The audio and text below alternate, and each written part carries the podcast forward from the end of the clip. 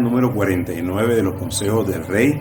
Recuerda que estamos en WhatsApp, tu devocional diario.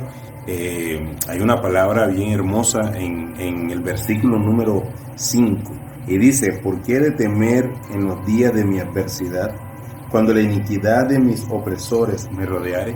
Y sabes, todos tenemos momentos difíciles, todos tenemos momentos angustiosos, momentos en los cuales pensamos que no vamos a poder salir adelante.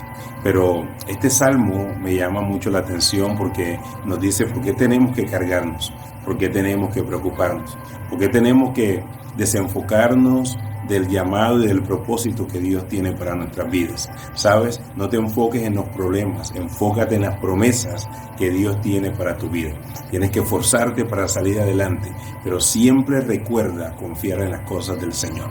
Aunque el día se vuelva turbio, aunque la noche está más oscura que nunca, quiero decirte que pronto va a amanecer.